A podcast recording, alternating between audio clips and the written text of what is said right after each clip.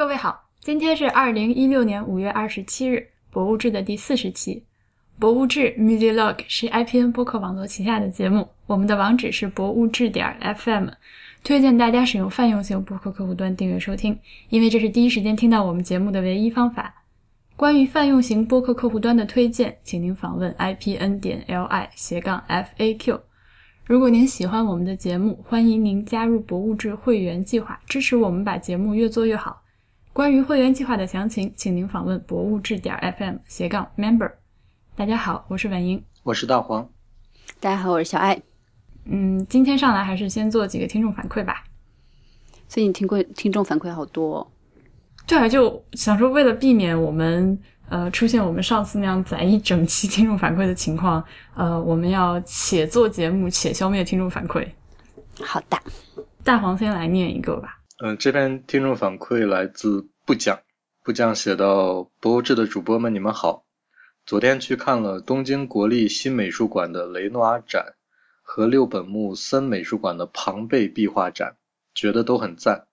今年奥赛三十周年纪念，意大利和日本建交一百五十周年纪念，于是有了以上两个展览。东京还会有更多来自意大利的展览。在雷诺阿展最后的商店里，看到有卖画作的复制品。和以往不同的是，这次是立体印刷，通过扫描得到画面的凹凸信息来印刷，可以触到笔触的质感。虽然这被作为高科技的应用在此大力宣传，我怎么觉得这个技术看起来并不是很难很新呢？我顺便在那儿买了一本用来做看展记录的手账，蛮有意思。里面还附有一些基本的看展指南，有一条提到在展览里做记录必须用铅笔。确实，日本的展馆入口都有供观众借用的铅笔。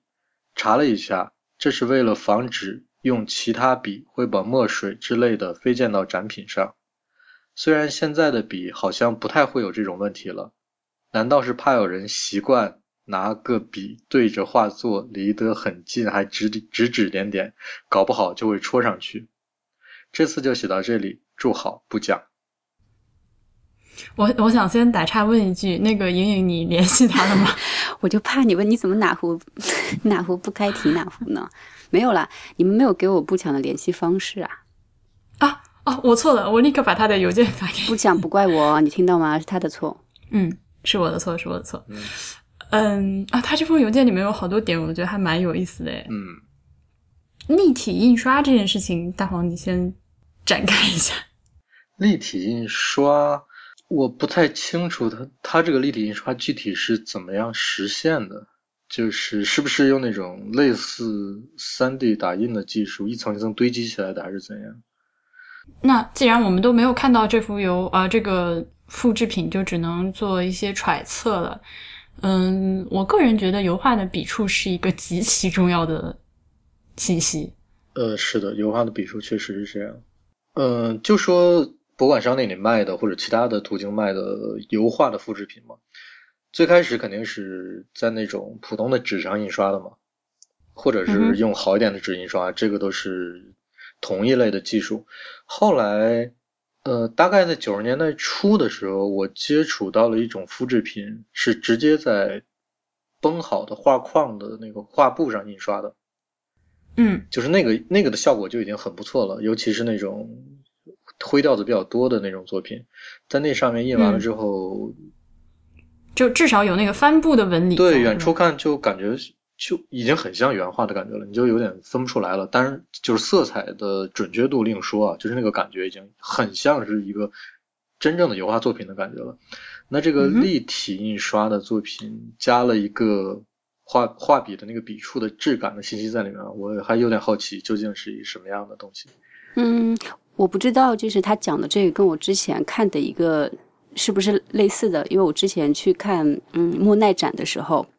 博物馆商店里面就是在特别推这个印刷的这样的一个新技术，就是普通的那种呃印刷的那种仿版的话，可能一个几百块钱一张你可以拿回去，然后它那个基本上是两两到三倍的一个价格。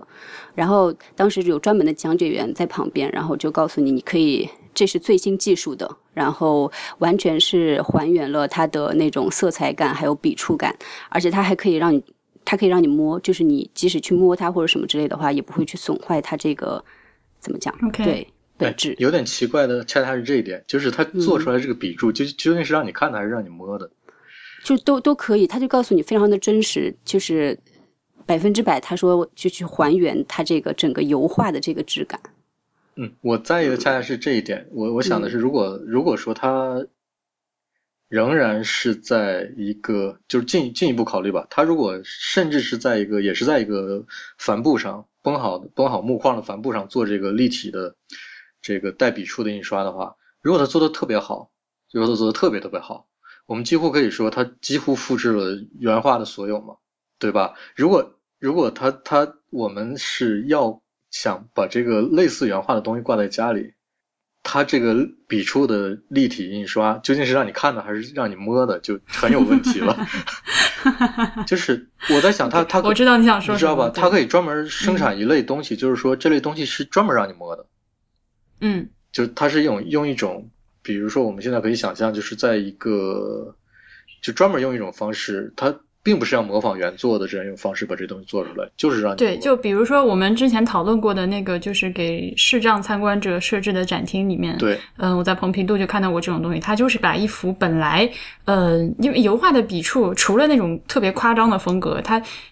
那个凹凸还是一个没有那么夸张的，不会像，因为我们刚刚一开始提到这个啊，一开始念到他的邮件的时候，我脑中出现的第一个东西是那种立体的地球仪，嗯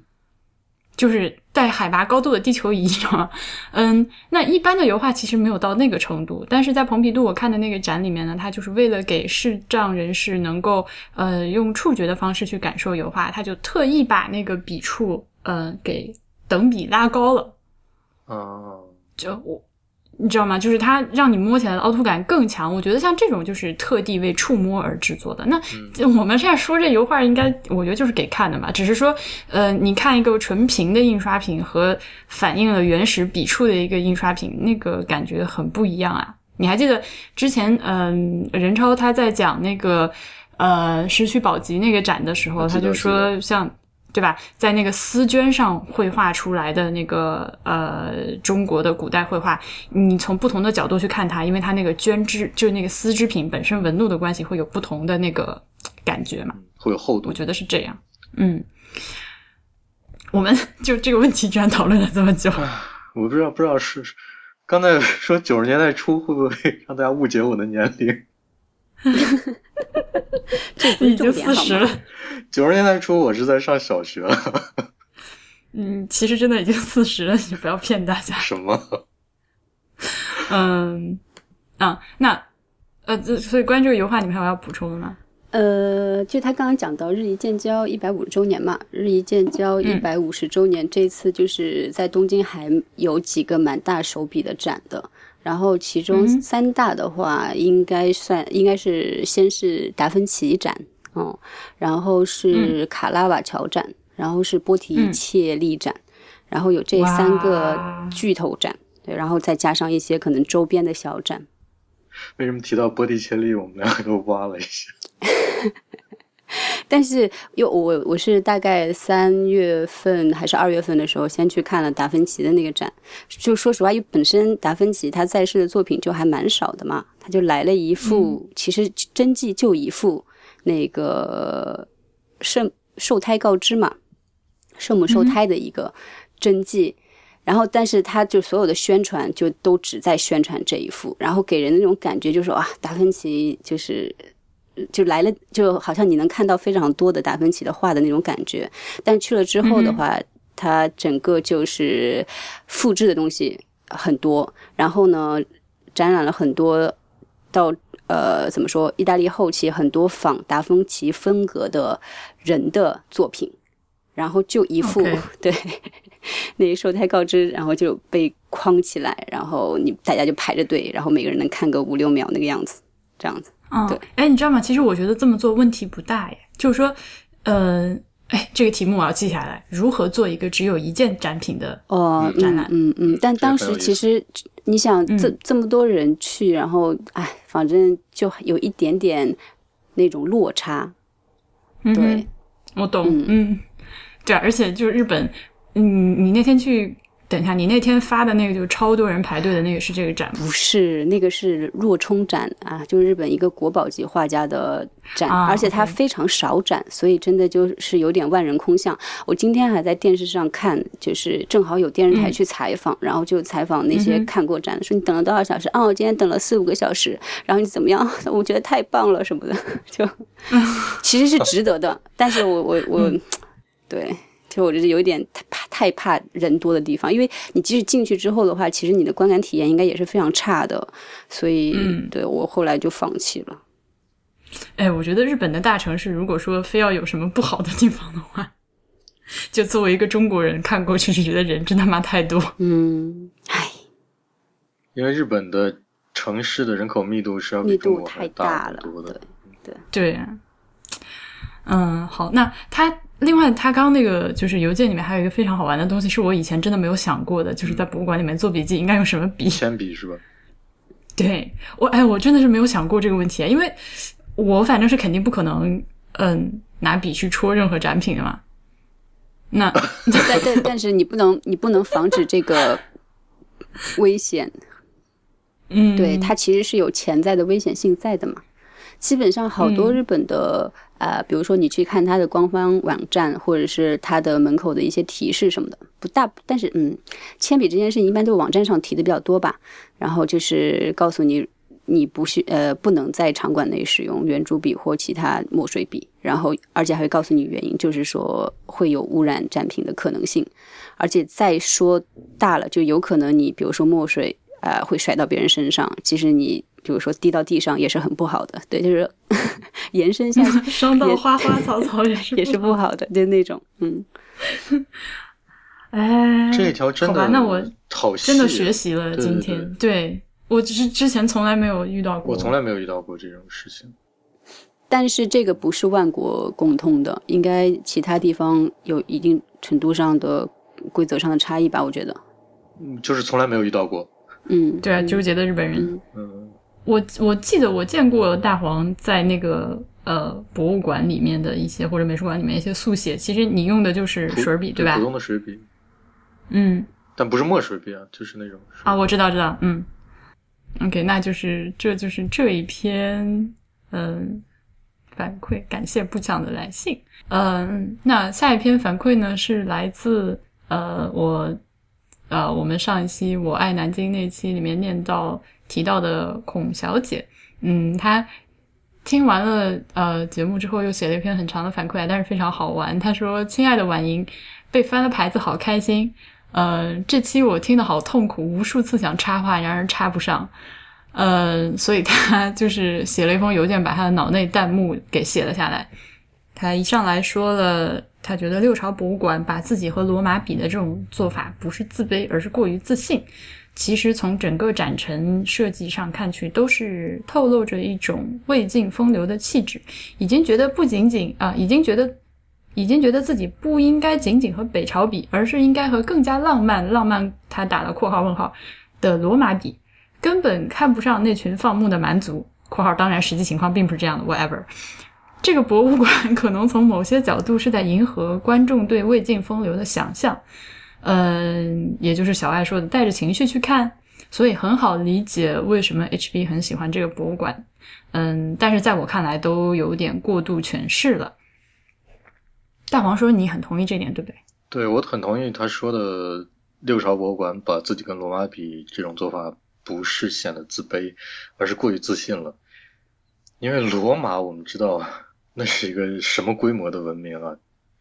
我不太觉得有哪一个文明阶段能够说我去和罗马比不是一种自信，就是我，嗯，你明白我的意思吧？OK，就实在是没有一个文明能跟罗马去比。就是它不光是一个城市规模和人口数量的问题，是吧？你是想？完全不是。嗯，它的那个文明的成熟的程度是是有很多地方是我们现在的。这些文明都没有没有办法能追上的。而且它的那种提前提前性，包括它对那种自己国家的结构和城市空间的一种一种概念，都是直到我们现在仍然在非常深刻的受着它的影响。嗯，那我此处要插个硬广，就是，呃，因为你在你的会员通讯里面常常就是讲到罗马，最近经常讲到，嗯。对，那呃，博物志的往期通讯呢，还是一直有，还是一直有听众来邮件问如何看到往期的通讯。就我们还在弄这件事情，但是目前的做法呢，还是按月以原价出售的。所以，呃，如果大家对于大黄在通讯里面讲到罗马的事情感兴趣的话呢，可以直接联系我。就广告打得好，非常棒，嗯。请直接给博物志 at ipn 点 ly 这个呃邮件地址来信。嗯，刚才那段可以播三遍。有人会报复性退会的。嗯，好，嗯，那他呃第二点说呃说到那个六朝是贝聿铭团队设计的，是的，是的，嗯，但是我觉得很好玩的是啊，你你知道贝聿铭这个团队他。已有好几个传说中的贝聿铭封山之作，我就想说这件事情。就他这老头到了一定年岁之后，就是每做一个作品都说是封山之作，就很有点宫崎骏的意思。嗯，但好多艺术家，包括搞电影的，都这样啊。嗯，就封笔什么之类的。对对，就永远是我最后一部，但是之后就会又出来一部这样。小爱要不要去看一下贝聿铭做的那个美秀博物馆？在哪里啊？哦，我知道，在滋贺。它是个私人美术馆。私人美术馆，而且它的点好像在于那个主体建筑是在地下的，它就是只是一个入口在地上，然后整个博物馆都是在地下。OK，OK，OK，好啊，去去去。嗯，孔小姐还说到南博的标本室对我来说简直不能更棒。每个词汇都能感叹号。有专业背景的人一看就知道，这些标本的摆放都是有逻辑的，是按照器物发展演变的规律来摆的。（括号墙上其实是有一张说明图的，但一般观众都不会注意吧？）这么说吧，外面放的相对精美的，大部分都是当时的贵族富人使用的，而标本室里放的这些更多就是普通人使用的。这是关照到了，不管是研究还是展览领域都容易被忽略的人群。在我的眼中，这些器物细节变化的背后，就是时间的流逝，就是人们的生老病死、喜怒哀乐。不夸张地说，我一个人在标本室能待一天。当然，这这也是有可以吐槽的地方，比如空间太小，层高又太高，上面的架子上的很不适宜观察。所以有几个标本室最上面的架子就是空着的，而且照明和温湿度等储存条件也可能相对差一点。（括号我看到过有的架子的灯是坏的。）嗯，不过六朝博物馆那一整面的瓦当，我倒是没有看出是不是按照时间顺序摆放的。嗯，这是对我们上期说过的南博标本室的一个补充的信息。因为好，因为他是考古学专业的，那我不是，所以我念到他这一段的时候，就一个重要的感受就是，果然爱看博物馆的人，大家都是脑洞很大的人，就是看到这些瓶瓶罐罐就脑补出各种东西。嗯。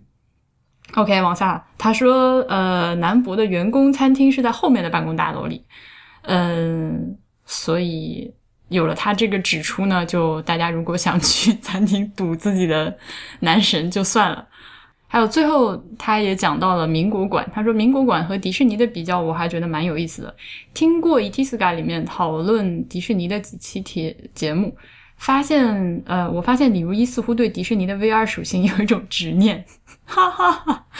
嗯，我没有去过迪士尼，之前也没想去过，因为我对迪士尼的刻板印象就是一个游乐场，目的自然是盈利喽。不过现在还挺想去迪士尼看看的。嗯，我猜想你和你学博物馆学的朋友会对在展厅里卖东西绝对不舒服。有一个原因是从博物馆的定义上来说，博物馆应该是一个非盈利机构吧。所以说，迪士尼 VR 实现的再好，它也不属于博物馆。而在博物馆展厅里卖东西的底线，应该是不能外包给其他商业机构。（括号先锋书店这个怎么说呢？我觉得它的文化意义就更大。）（括号完） 不能喧宾夺主，不能让人有一种太过商业的感觉就行吧。我之前去民国馆的时候，还没有老中医邮局和咖啡馆，所以我觉得这些也并不比在展厅里拍婚纱照更难以接受。嗯，李如一对迪士尼的执念被吐槽了呢。就是他真的是超爱神秘的笑声。对，嗯，对他指出的这一点是我自己重听上一期之后非常后悔当时没有说出来的一句话，就是说，嗯，我们之前在录什么是博物馆那期的时候，非常明确的跟大家讲过这件事情：一个博物馆必须是非盈利性的，就不管它是公立的博物馆还是私立的博物馆，只要它是一个博物馆，它的嗯。定义里面有个非常重要的一点，它是一个非盈利性的。那迪士尼显然就不是嘛，所以我说它只是有博物馆之实，就是他做了一些博物馆相关的事情。嗯，那南博这个，我懂他的意思，对，所以但是我们真正要把这件事情说清楚呢，可能就要去南博里面查账了，或者找一个南博的工作人员来聊一聊。他写于五月二十一日，如第三于第三次入夏失败的南京。那我们这期的听众反馈就说到这里，开始讲今天的正题。今天我们是要讲交互，就是展览里面的交互，而且是好的交互。我们先直接就开始说我们自己见过的好的交互的呃例子吧。我大概打算把它们分成可触摸的和不可触摸的两种。嗯，就是一种是纯给你看的，但是也有交互的，然后还有一种是，就是对你自己的实，你可以跟他有一些实体的、肉体的交流的一些交互，嗯，还算合理吧。嗯，我之前分了一个，也是分两类，就是一个是作品本身的一个交互，另外一个是展览展展陈设计上的一个交互。啊，这么分也蛮有意思的。对，嗯，那大黄先说好了，就是我先说，但是但是我并没有按照我并没有按照这两类来来来分配我的例子啊，没问题啊。我只是说我大概想了一下，如果有谈到交互的话，可能有这两种。呃，我先说一个吧，就是我前不久在柏林看去那个柏林的自然博物馆，嗯，它里面有很多那个恐龙的骨骼的化石嘛。嗯哼，在一个很大的大厅里，呃，它里面有一个比较有意思的东西，是在它的最入口的第一个大厅里面，大概有三组腕龙和雷龙的化石，呃，然后在四个角呢，就是在整个展厅的四个角呢，有一些那种我们常常在一些旅游景点会看到的那种支在支在地上那种像望远镜一样的东西，对着这这几只恐龙。然后我一开始就第一次走的时候，就从那个地方走过了，因为很多小朋友在那看，我也，嗯，我也没有去看具体是什么。等我第二次再逛回来的时候，已经没有人了，我就过去看了一下，然后我才发现一个很有意思的事情，就是当你去那个望远镜里面看，把这个望远镜对准那几个恐龙的时候，你可以选择，比如说我对准了那个一个雷龙或者一个三角龙，它就会在你。这个画面里面的这个三角龙处在画面的中心位置的时候，他首先做的一件事情是，就是补充这个三角龙的各层的那种肌肉和皮肤，然后就是一层一层的，就是先是骨骼，你看到的是骨骼嘛，然后它一块一块的肌肉补充上，然后补充完整皮肤。当这个三角龙整个成型了之后，周围出现自然环境，这个三角龙就动了起来。等一下，它是一个增强现实吗？它是对你看到的那个三角龙的那个具体的骨架，直接在你这个呃图像上面增加你刚说的这些动画，还是说直接在这个图图图样？所以看起来就非常神奇。我我觉得这个技术真的真的在当场有个很奇妙的感觉。然后它就开始嗯，直接出现这个三角龙在当时的生活环境下的一个模拟的一个生活的场面。这个时候，你如果再把这个望远镜移到雷龙的那个地方，当这个雷龙。在你的画面中央的时候，就开始同样一个过程，补充这个雷龙的身体上的肌肉、皮肤，然后雷龙就动了起来，好棒！然后这个时候我就觉得很，对我觉得很有意思，然后我就开始第二次逛这个展厅。第二次逛的时候，我就发现在这个展厅里，其他的展品周围也有一些类似的东西。再有几个点，就是当你看到一个其他的时代的动物或者一个。呃，当然，大多数是古生物了，因为那个那个是我们难以想象的一个东西，所以它才给你提供这种想象的空间。它也有这种各种的其他的动物的这种这种这种增强现实的体验。嗯，非常非常棒那个感觉。那是博物馆是很新的吗？还是说只是个展非常的新它是一个很老的博物馆，我我觉得这个这个设备虽然说呃没有非常非常新，但也应该是挺新的了。就它肯定不是一个早期的东西，但是它这个馆真的非常非常老。我在会员通讯应该是下两周的会员通讯会详细介绍一下这个馆，它里面有一些能够让你看到这个馆究竟有多老的东西。OK，嗯，哎，这是我我好像还从来没有，就是在我自己参观的经验中还没有看到，就是实现的这么好的增强现实。哎，非常有意思。嗯，就是我之前查就是增强现实在博物馆里面的运用的时候，然后里面有一篇文章，他就举到一个例子，也是讲德国的，德国盐博物馆，你去过吗？没有，对，然后它里面就是盐块，然后平铺在一个那种就是底下呃就是一个塑料的那种就是平板之上，然后呢，它分布在全球的一些把这个就是盐放底下是一张地图，把盐放在地图的、的一类地方，然后你去按一下这个盐。然后这个盐就会延伸出就是颗粒感的那种流光的那种感觉，然后呢延伸到这个平面板的这个下方，然后就会出现这个盐它是在哪里采集，它的产地是哪里，以及这个盐的这样子一个介绍。然后从这个就是视频上来看的话，视觉效果也是特别的炫酷。就是裸的盐粒是吗？对，它是那种裸的盐块，但我不知道它这个盐是真的是盐，还是就是做了一个仿盐的造型。因为我当时看的是视频，但是我就感觉好像就是说现在增强现实在国外的这些博物馆里面运用就还蛮多的。嗯，但我同样跟你一样，我就没有印象很深的这种增强现实的体验。嗯，对。哇，那如果是真的盐，就是你摸一下它，按一下它，它有这个反应，然后回头还可以就是手指拿过来舔一下、舔一尝一下就还，蛮酷的啊，全方位的就还蛮那种交酷的互嗯，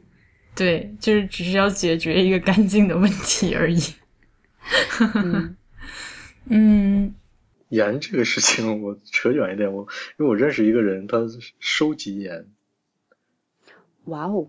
盐的晶体吗？还是、就还是是就是就是商场里食盐商场里卖的那种食盐。呃，前提是德国超市里面有太多种的盐在卖。呃，我去他家的时候，他的冰箱里面大概有二十多种盐，盐应该放在冰箱里吗他就只是放在冰箱里而已。他别的地方还有放，就是柜子里面也有。嗯呃，然后他我不知道他是不是做菜的时候还会放针对不同的菜做放不同的盐，但是但是其实你如果吃过那种各种不同的盐的话，你你你如果直接尝一下的话，区别还是挺大的。哼，这是个挺神奇的收集。那大黄刚刚讲的这个呢，就属于其实算我刚刚的分类里面不可触摸的那一类，对吧？因为你只是透过一个目镜去看，呃，展品，不管说它里面有怎样增强现实的一个反应。嗯，还有一种，其实你刚刚也提到了，就是作品本身参与交互的，嗯，就是可以触摸作品本身的一些交互方式。我我自己觉得，就是这种比较多的，一般都是在当代艺术展里面，嗯然后还有一些自然博物馆里面，它会放一些就是比较不珍贵的标本，在那边给观众触摸，就是这两种可能比较多一点。嗯，所以像上次你提到在南博里面不是有那个邮票嘛，然后那个也是触摸嗯邮票，然后啊、那个是杭州博物馆，啊，杭州博物馆那个就是属于可触摸的交互的最典型的一类吧，对吧？呃，对，我会把它分到这里来。嗯那个还挺有意思的。后来我问了做这个展览的那个人，然后他跟我说，他们当时为了搜集整理这些资料，就是就做这个装置，包括它后面的信息，做了半年。因为就看起来就只是几个小展柜，但是因为呃内容太细了，嗯，整理这个资料就是前后一共做了半年的时间，我觉得还蛮厉害。嗯嗯，但是就是你之你之前说那个邮票是你你想要知道那个邮票的信息，你就去触摸一下那个邮票，旁边就有另外一个显示屏去显示这个邮票的具体具体信息嘛。呃，这种我也你你当时说你是之前没有见过这种这种交互方式。嗯哼，我我在我在德国这边见过很很多次与这个很类似的，就是它的那个介绍的文案会在一一个面板上嘛，然后它最后会提示说，你如果对哪个词有兴趣，你就去点那个词。OK，然后 当你就像在 Kindle 上查查字典一样。对，当你去点那个词的时候，它会在旁边那个屏幕上显示跟这个词有关、词条有关的信息。OK，这个就是其实跟你说的这个一样，但是并不是具体触摸某一件展品这样。哎，所以我有一个疑问呢，比如说我之前在那个东京国立博物馆，然后他们专门就是有一个体验区，然后体验区里面就放了几台电脑那种触摸屏，然后他把展馆里面相对来说比较有名的，然后或者是那种比较啊国宝级的镇馆的那些文物啊或者展品，全部都是整个陈列在，你知道图标那种。啪啪啪啪啪，这样排在整个这个显示屏上，然后呢，就这样呃，以几秒钟的速度，就是一面一面的这样飘过。如果你对哪一个展品感兴趣呢，你就点一下，然后它就会出现一个这个展品的，比如说三百六十度的这样的一个全景的图。然后，但是呢，就是这个展品实物并不在你眼前，这完全是一个对单独的一个馆里面，这种算交互吗？这种当然算，而且这种做法其实现在还蛮多的。对，所以就是我自己就觉得这个算是一个就是挺不好的交互的一个例子，嗯，因为那你觉得为什么不好呢？嗯，就就很单调。然后最重要的就是，它让你你比如说，嗯，让我觉得最不可思议的是，它没有关于这个展品的任何的说明，只是你点开它，它把图放大，然后有一个这样子的角度的这样的一个变换而已。OK，对，哦所以就是如果因为我觉得就是说，他之所以要做这些交互的话，其实就是想让你呃更有乐趣的去去传传递给你一些东西嘛。但是就嗯。只是有这个形在，但是又没有这个实质在，就是它传达的效果并不好，所以我就觉得，嗯，还挺，嗯，对，还挺意外的，就是啊，它有这就是我们之前说过的那。种，就是为了使用技术而使用技术嘛。嗯对吧？但是你说的这个东西呢，我呃想起了一个比较好的例子，就是说，呃，我忘了是在迪昂美术馆还是在哪一个美术馆里，呃，他会就参观者进来之后，嗯，你对着一个摄像头，就是它也是一一整面墙一个大屏幕嘛，然后有有一个摄像头可以捕捉你的面部表情，就你对他随便做一个表情，一个鬼脸或者是一个微笑，或者是嗯、皱皱眉头之类的，然后他会给你拍张照之后，从自己呃馆藏的那个藏品中间搜索出一张跟你刚做的表情一样的脸。就的这个脸可能是油画上的，可能是一个雕塑，可能是一个怎样，反正就是搜索出这样一张脸，然后嗯，把它搜索出来的这个呃展品藏或者藏品的信息给你，然后你如果愿意，他还会告诉你他在哪儿展。你如果愿意的话，你就可以去嗯，他那个指示给你的位置去看这个展品。我我觉得这个非常的赞对，，这就还蛮很吸引人。嗯，就是虽然同样都是这种呃，在一个屏幕上把呃展品的信息拿出来给人看，但是你具体实现的做法，我觉得像我刚说的这个，就是比你说的那个就往前走了一步，就是真正在用心做这件事情，它就不光只是把这个信息甩给你，对吧？对，嗯，那嗯，我们刚刚打了个岔啊，再说回来，就是就是在那个当代艺术展和呃自然博物馆里面，就是可以真正上手去的东西。我最近的一次呃，就是不知道该不该去弄它的，就是在那个上海的当代艺术博物馆里面看那个黄永聘的展。嗯他嗯有有他有一个展览呢，是呃在一个房间从一个房间里面流出来，就是那个应该是在当场制作的，就是石膏就是流出来的一个呃厚度可能二十公分左右的一个比较随意的一个流淌的石膏，然后上面用嗯呃踏出来了很多脚印儿，然后那那个就我不知道该不该走上去。听起来好呃像是不该走上去。但是事实上是对吧？我也觉得啊，就但事实上就可以走上去，就就可以走上去，因为我是看到工作人员走上去了，我才敢走上去的。我在那边看了半天，那所以可能工作人员因为某一些目的是原因是可以走上去的，但是一般参观者不可以走上去呢。肯定不是这样的。不是的，他是在上面溜达，他真的是在上面溜达，所以我就走上去了。呃，像这种交互就属于，嗯，其实呃跟我们今天想说在博物馆里面，就是作为一个 interpretation 的一个交互，嗯、不太一样，但是也还蛮有意思的，就是他会对你就觉得很有趣，或者是对你呃对参观者的一个小小的挑战吧。嗯。哎，那那我说一个最近我我去看的一个就是可以触摸的，还挺有意思的展，就是现在是、现在也在进行，就是在东京的国立新美术馆吧，应该是有三宅一生的一个工作展，基本上展示的是三宅一生他这个设计的理念的集大成的一个展。然后其实我去之前倒没有什么期待，因为基本上就是那种一服饰展的话很难。印象中没有什么会让你觉得说好像特别眼前一新的那种展示的方式，对。但是呢，进去之后的话，就会觉得啊，很不一样。首先就是，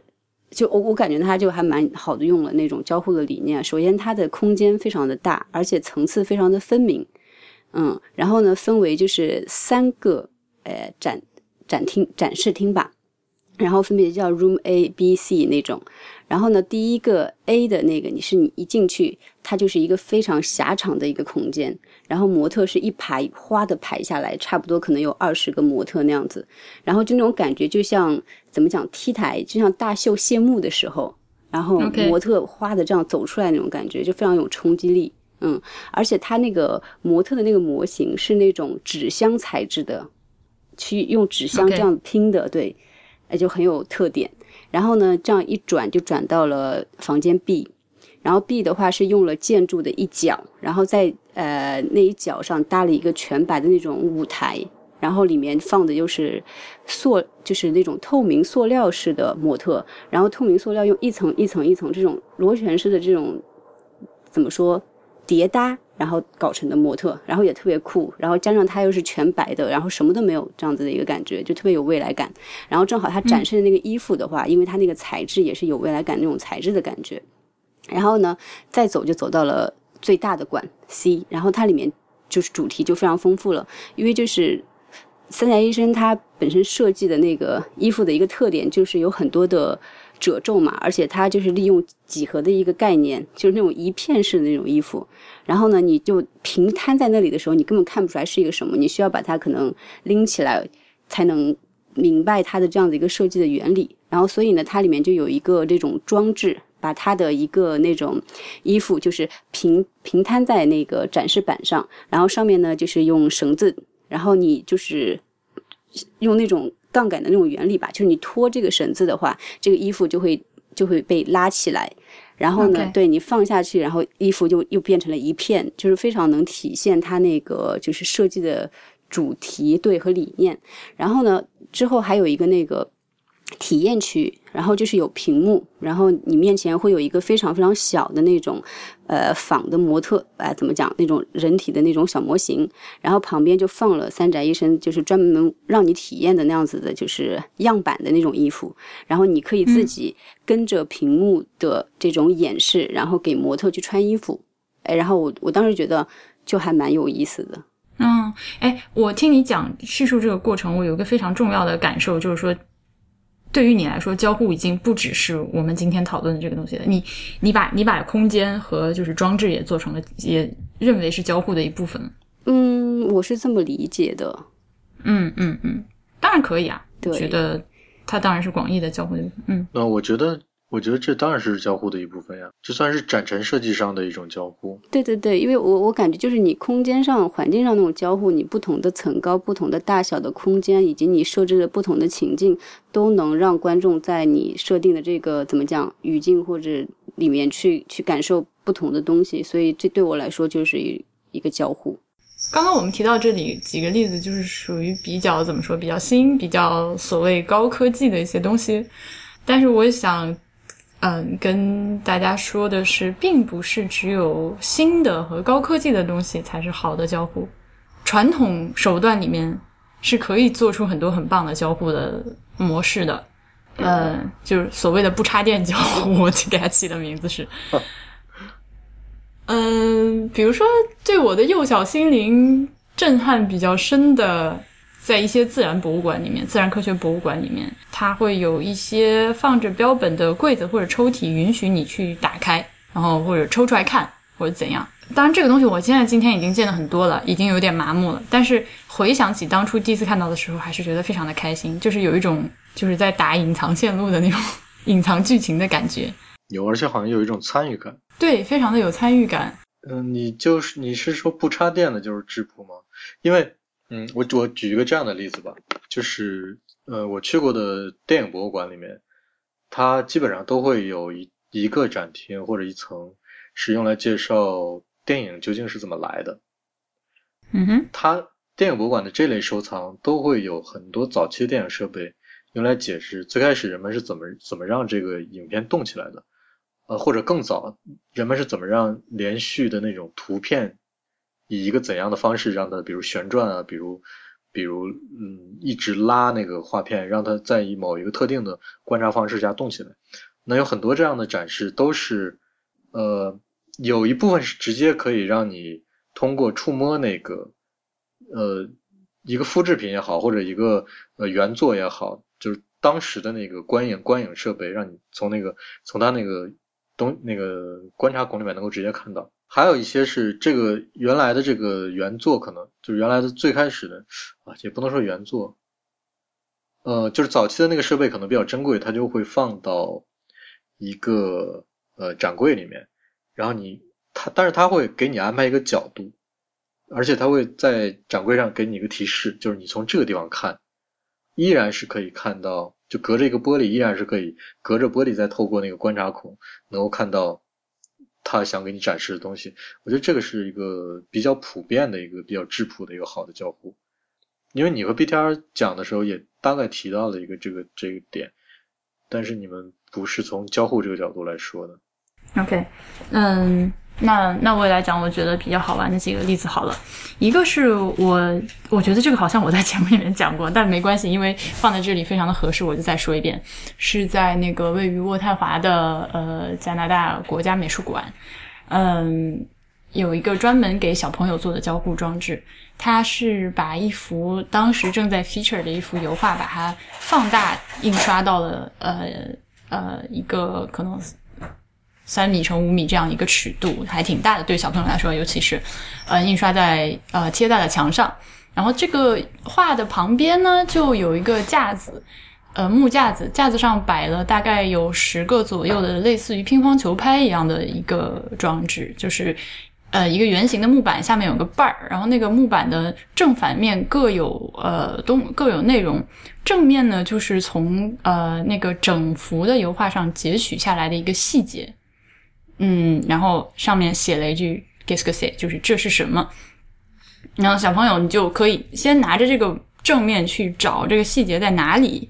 呃，找到了之后，你把它翻过来啊，背面就会呃，当然是用英语和法语。同时写着，然后告诉你这个是什么。比如说，呃，我记得有海鸥，嗯，那背面它就写着这是海鸥。呃，因为这幅画画在画的是哪个哪个港口的景色，所以海鸥是一个当地啊，就是在港口很常见的鸟，就是这种很浅显的东西，但是会。就是让小朋友去拿着这个装置会去玩，而且很开心。呃，另外还有一点就是，它不仅成本低，而且耐操。就是这个 这个小木板，你呃，你因为你给小朋友设计的装置，我觉得就是耐用和耐磨是一个非常重要的点。但是我觉得你 你描述的这个小朋友去玩这个装置的方法好像不太对。嗯，那你觉得应该是怎样？他应该是他应该是看到先看到那个。看到，比如说他先看到画吧，就是乒乒乓球拍上那个画，他看不明白是什么吗？他翻到背面一看，哎，这是个海鸥，然后再拿着这个画去在原作里找，也可以，那就说明我们两个人想东西的方法是不一样。对，那小朋友可能跟还有个和我们不一样的玩法，有可能就是直接拿来打乒乓球这样。对啊，当即从包里面掏出一个乒乓球就开始玩。呃，还有一个好玩的例子是在蒙特利尔的植物园，呃，但植物园这种东西就已经非常的，就你已经非常身临其境，因为你走进去，你旁边就是各种树和植物嘛。嗯，它有一个小的 garden 是里面全部是可食用的植物。那这个展厅本来就已经比较丰富有趣了嘛，因为呃很多我们平常吃到的食物是呃不知道它长在树上是什么样子的。比如说我在这个展里面就第一次看到了树上结好的菠萝蜜，嗯，原来那个菠萝蜜就那一大整个果子是挨着树干长的。那在这样一个展厅里面呢，嗯，它会有一些香料的展示。然后这个香料的做法，具体的做法就是在那个植物本身旁边，每一个香料旁边放了一个圆柱体、透明的一个圆柱体的容器，然后这个容器里面摆放的，呃，就是已经被处理好的，就是我们直接可以拿来下锅的那个香料的样子，而与之对照的呢，就是这个香料长在树上的样子，这样参观者就可以一边看着它，哦，原来这个植物是长这样，然后另一边。嗯，而且那个圆柱体上有开洞嘛，你就可以凑进去闻，然后甚至有一些是可以上手去摸的。嗯，比如说像胡椒好了，嗯，如果不给我看那个胡椒的那个树本来是长什么样子的话，我就真的不知道。我我本来以为它是长在一个嗯豆荚之类的东西，结果没想到它就是一串儿一支。胡椒挂在那儿那样，所以这样两种东西对照，然后又看到香料能够真正结合到自己日常生活的一些体验，嗯，就会给参观者带来一个比较立体的感受。我觉得像这种就是一个比较好的不插电展示的方式。它这个是可以可以摸可以尝的吗？就可以拿下来的吗？有的可以拿。像比较贵的香草就不能拿，香草就只让你闻一下。我当时看到那个一整罐香草的时候，就是眼珠子都掉出来，因为你知道香草多贵吗？对，就是你如果去那个就是呃烘焙的超市里面烘焙区买香草的话，就是我这边就一根整的香草，呃，就是十二公分长的一根香草，大概是五加元的样子。这个香草是我平常吃的香草冰淇淋那个香草吗？对，但是是真的。你平常吃的香草冰淇淋，大约就是做了那个香精味味感觉出来。对，但是真正的香草，我们立刻差成了会知道，那真正的香草呢，是那个味道，你一定要尝一下，真的是比香草的香精好太多了。嗯，而且妙雅教我一个做法，就是那个香草我使用完了之后，那香草是一个长长的一个呃。狭长的一个豆荚状的东西，然后你使用的时候，你去把它剖开，竖向剖开，然后把里面的那个很微小的香草籽刮出来，然后比如说打到你的那个呃 whipping cream 里面，嗯，来使用。那外面的那个壳子也不要丢掉，它是你可以把它晒干了之后放到糖罐里面，然后你整罐糖都会变得非常的香。好，串台结束。但是像这种就是。低成本又好用的交互方式真的其实太多了，就讲下去的话，我可以一直讲。我觉得，嗯，你说到，呃，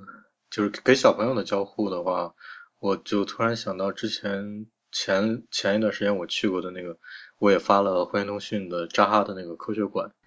嗯哼，嗯，不是扎哈的科学馆，扎哈哈迪德设计的科学馆，对，在德国的狼堡那个地方，它就是整座科学馆。几乎就可以说是一个，呃，每一件装置都是用来交互的游乐场。如果可以这么说的话，因为它里面的所有的装置都是用来给你解释科学原理和科学现象，所有的都可以上手，所有的质量都很好，就非常耐操，嗯，非常有意思。而且我去的那天，嗯，我在关于东西里写了，就是我觉得。如果你每个都玩的话，每个都去认真的玩了，可能说玩不太好，但是你每个都去认真尝试的话，我觉得你能在里面待上差不多三天时间。OK，呃，然后我去那天还比较巧，就是那天是一个周二，嗯，恰好没有小朋友的团体去参观，你自己一人玩到玩到飞起，几乎就空无一人，就是只有我和另外几个人，就我们几个都是成年人。呃，工作人员都比我们的数量多得多。嗯，因为工作人员平时要负责有一些解释的工作，那那当然一些操作说明上的那些一些一些解释。然后它里面有些装置非常有意思，比如说呃，你你们你们肯定都知道那种，就是有那种呃撞球的游戏，在一张桌子上，那个桌子的表面很滑，然后周围有挡板，你可以手手握手手握着一个那个那个表，它的表面也是很平滑的那个手手柄一样的那个圆柄。你握着一个手柄，然后然后控制那个圆柄去打一个球，整个那个系统都很光滑，然后看谁能把这个球打到对面的那个那个门洞里面。洞洞里我对我我举一个这个，我是要我为什么举这个例子呢？那那个东西完全跟这个没有太大的关系，但是你可以把那个那个你操作那个圆柄想象成一个非常大的圆柄，你本人可以跪在上面，这个时候你可以操作旁边的一个。机器那个机器会让有把手是吗？对，然后你你跪在上面之后，你把把住一个那个圆饼上面的东西，你在操作旁边的那个机器，旁边那个机器你按一下之后，它可以在你你底下的这个呃圆饼的底面喷出气体来，这样的话你就浮了起来。是真的浮起来吗？你就漂浮了起来。对，就真实的漂浮起来。哎，就是人在上面浮起来啊。对。所以那个圆饼还可以承受一个，这这是大人小孩都可以上去吗？都可以，我起码可以上去做这件事情。科技真的好厉害哦！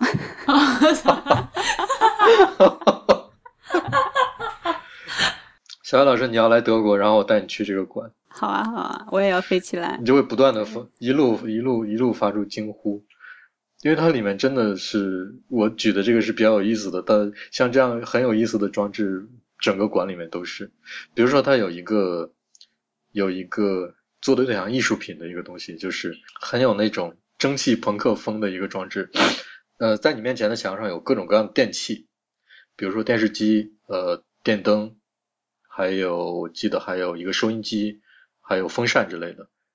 呃，然后在这些东西的前面连出了很多管子，管子直接连到一个一排的一个操作面板上。这个操作面板上是让你发电的一个设备。就是一圈儿，好像是呃转那个一个圆圆形的那个把手的那么一个设备，每个设备上都写了每一个圆形的把手都连的什么，然后大概他就是想问你说，呃，你能让一个收音机发电吗？你要付出多大的力量？你就去转那个，就是收音机是很容易被被被启动的嘛。明白。然后你可以继续试，你能让一个灯泡亮起来吗？你要付出多大的能？然后。最最后的那些就是非常难以启动，比如汽汽车的前灯，那个就是你我真的是在那儿转了好半天就没有任何反应，就它能让你体验，你让不同的东西发电，你需要做多大的功，你需要付出多大的能量，就这类的东西，然后它整个那个管理都是这类的。嗯，哎，你让我想到一个东西，是我最近去了北京天文馆，然后啊，北京天文馆是我要专门录期节目来吐槽的一个馆，但是。它里面有一个好的东西，就是，嗯，在介绍那个太阳系。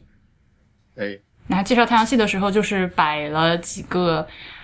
哎呀，简直是，反正是丑哭啦！就是大概直径六十公分的一套球体，然后上面还是拟人的，你知道吗？就是带五官的。然后说这个球是什么木星，这个是土星，那是冥王星，那是天王星，那是海王星啊。Sorry，没有冥王星，冥王星已经被拿走了，因为对吧？那。它每一个球旁边呢，就是有一个装置，是放了一个篮球，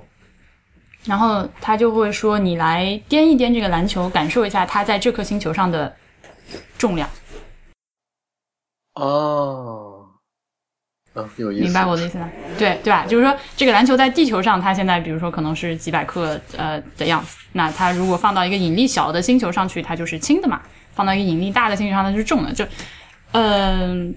以一个非常简单、非常直观的方式，呃，让小朋友去啊，那个显然是给小朋友设计的一个一个装置啊，就让小朋友去感受啊，原来就是同样的一个东西，把它放在不同的重力环境下，它的那个是不一样的。对，这个是用了心的，这个很用心。就回想起来，这是整个馆里面唯一一个交互看得过去的地方。就你刚才讲地球嘛，然后然后大黄又讲到科学馆嘛，我就是。呃，很久没有去科学馆了，但是我当时印象比较深的，而且我感觉我这辈子应该都不会忘记那个感觉的，就是三 D 啊，应该说是三 D 投影的那种感觉，呃，就是啊三，他用的是三 D 投影的技术，然后就是在那个它是一个就是呃把那个地球把它的那个剧剧场做成了一个球形，然后呢，它这里你进去之后，它整面整这三百六十度球形里面都是就是屏幕，我嗯，然后呢，你嗯。就站在中间，对，然后呢，它会放一些，比如说类似于什么地球的起源呐、然后 恐龙的世界啊，或者就是说啊那种什么岩浆爆发呀，然后行星的怎么就是演变呐、这种就是视觉效果会特别棒的这种东西嘛。但是呢，因为因为你站在球里面，整个被球体包围，然后所以你真的会根据它的那个怎么讲？真的会有浮起来的那种感觉，但你实际上完全没有动，就你还是站在那里，就是这种震撼啊！我当时第一零五年的时候，第一次来日本，第一次体验这个的时候，真的有点呆掉的那种感觉。嗯嗯嗯，那零五年，那我可以我可以理解，如果是零五年的我，你给我看这个的话，我就 好棒啊！嗯就是其实其实现在我觉得就是如果你情景。呃，怎么讲？就是因为我我之前还呃我没有去那个展，因为没有赶上。然后我听别人讲的，就是藤子不二雄他八十周年纪念展的时候，它里面也是有这个三 D 投影在的。然后你就是他他这边是模拟了那个藤子不二雄的一个书房，嗯哼，全白的一个工作室，然后你就进去，然后突然投影就开始映射，哆啦 A 梦和大雄就会从那个就是从那个藤子不二雄正在画画画画画画稿，从画稿里面飞出来，然后这个时候你就会感觉你和哆啦 A 梦和大雄一起坐着那个时光机，然后开始就。进行一个时光的旅行，然后你就会经历很多动画里面的一些故事，然后他他也是那种感觉，就是、呃特别酷，就说 体验特别好，对。这是个全息的吗？全息影像吗？那不是全息，因为就是它只是它只是一个包裹住你的一个投影，三 D 投影，它是一定要映射在，它一定是要映射在一个物体上的，比如说会现在比较有名的那种车体投影或者楼体投影，啊、或者就是啊、有玻璃屏或者是舞台幕布那种，它一定是映射到这个，这个是三维投影。但是全息投影的话，它是不需要投射在任何实体上，就只是把投影投在一个空间里面，完全是用那种光学的原理，然后形成那种三百六十度视角的那种东西。然后就像刚才婉莹讲的，三 D 圈全息投影还没有人完全能实现。然后现在有一些就号都是假称说是啊三 D 全息投影，对，但是它是有那种搞的那种我知道特制的薄膜还是什么，对对，有一个四十五度的倾斜的薄膜，你你看不到。对，但是它其实，但它还是其实是有东西的，所以它不能称得上是啊全息投影。所以我刚才讲那个应该就叫三 D 投，就叫投影吧。嗯嗯。那其实你，呃，那我要接下来引到另一个事情，就是，呃，你刚刚讲的这种三百六十度的，呃，或者是一个球幕的一个投影的话，其实我对我刚说嘛，你如果是零五年的话，我真的我也要跪下。但是今天就是看的比较多了，包括像我去的天文馆里面都是这样的投影，就天文馆它在那个星球投影仪都是在一个穹顶上面投影嘛。那像呃上海自然博物馆的新馆里面也是有非常多这样的做法，包括我们在南京那期我提到的。江宁织造博物馆《红楼梦》分馆呃，那个《红楼梦》展厅里面也是有非常多这样的做法，就已经不新鲜了。那我想跟你们讨论的一个事情就是说，曾经非常酷炫的，或者非常就是引人入胜的这些交互的方式，嗯，你们觉得有没有什么办法让它在就是就就是像我们这种老油条参观者，已经看过很多之后，还觉得 好？就比如说我刚才说的三 D 投影啊，我觉得只要就是本身你的创意和你三 D 影像做得很好的话，我觉得我是永远不会腻的。嗯，OK，那大黄呢？我觉得点就是你做这些东西的时候一定要有个性，这个性就是你一定要使自己贴合自己整个这个展馆想要表达的一个东西，用心做出来一个东西。也就是说，嗯，虽然可能都是介绍宇宙是怎么来的，然后一直一直为什么到我们现在这样一个过程，那你要你不能像一个怎么说？我我举一个不太好的例子，就是我不知道是不是贴切，就是不能让它有一种旅游景区卖的那个纪念品的那种感觉，就是好像每一个天文馆里的东西都一样。如果每个都一样的话，当然是只对第一次看到这些所有的馆里的任意一个的这个东西的那个参观者是有意义的，再看其他的就觉得很很无聊了。但是你如果是每一个都是自己用心做的，也要贴合你自己的展览的主题和你自己展馆的特点，就是让它内容上做到无聊的做到有区别，我就会每次都愿意看。其实要求还蛮高的呀。因为我我对我我明白婉莹说的，就是因为有很多的专精博物馆，它还是会做一些通识性的一些展览，或者一些一些一些介绍，这些就很容易让人多次去不同的馆的时候，都看到同样的东西会。就比如说你刚说的那个电影博物馆里面，大家都在讲电影的起源，对吧？对对，这个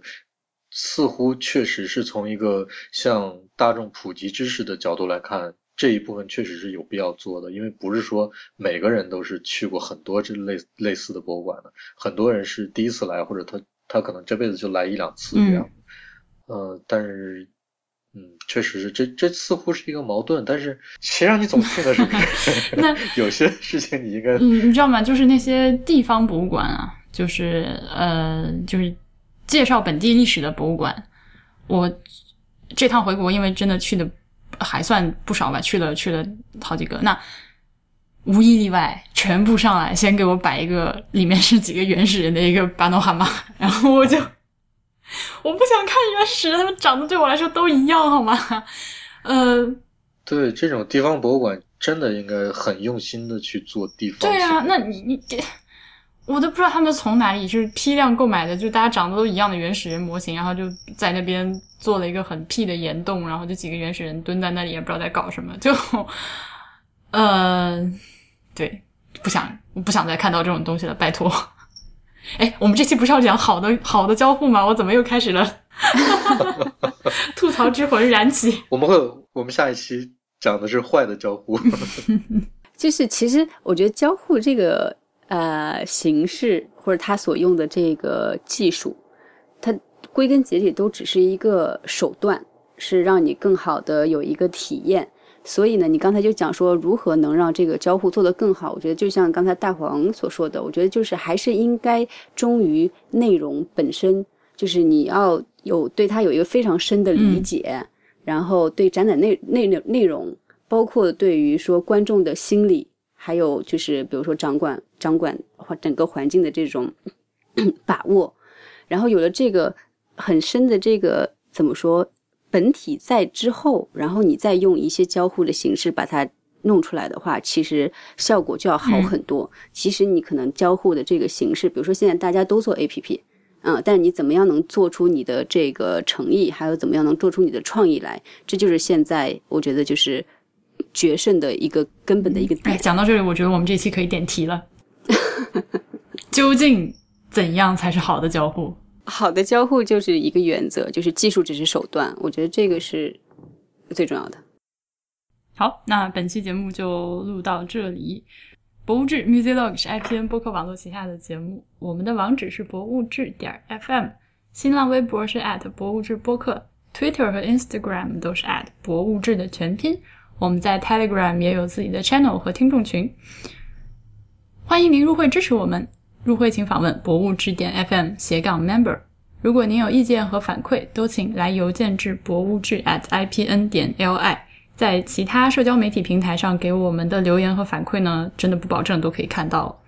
嗯，最后还要欢迎您收听 IPN 播客网络旗下的其他几档非常精彩的节目：一天世界、未知道、内核恐慌、太医来了、流行通信、High Story、硬影像、无次元、选美、陛下观。风投圈和时尚怪物，拜拜，再见，拜拜。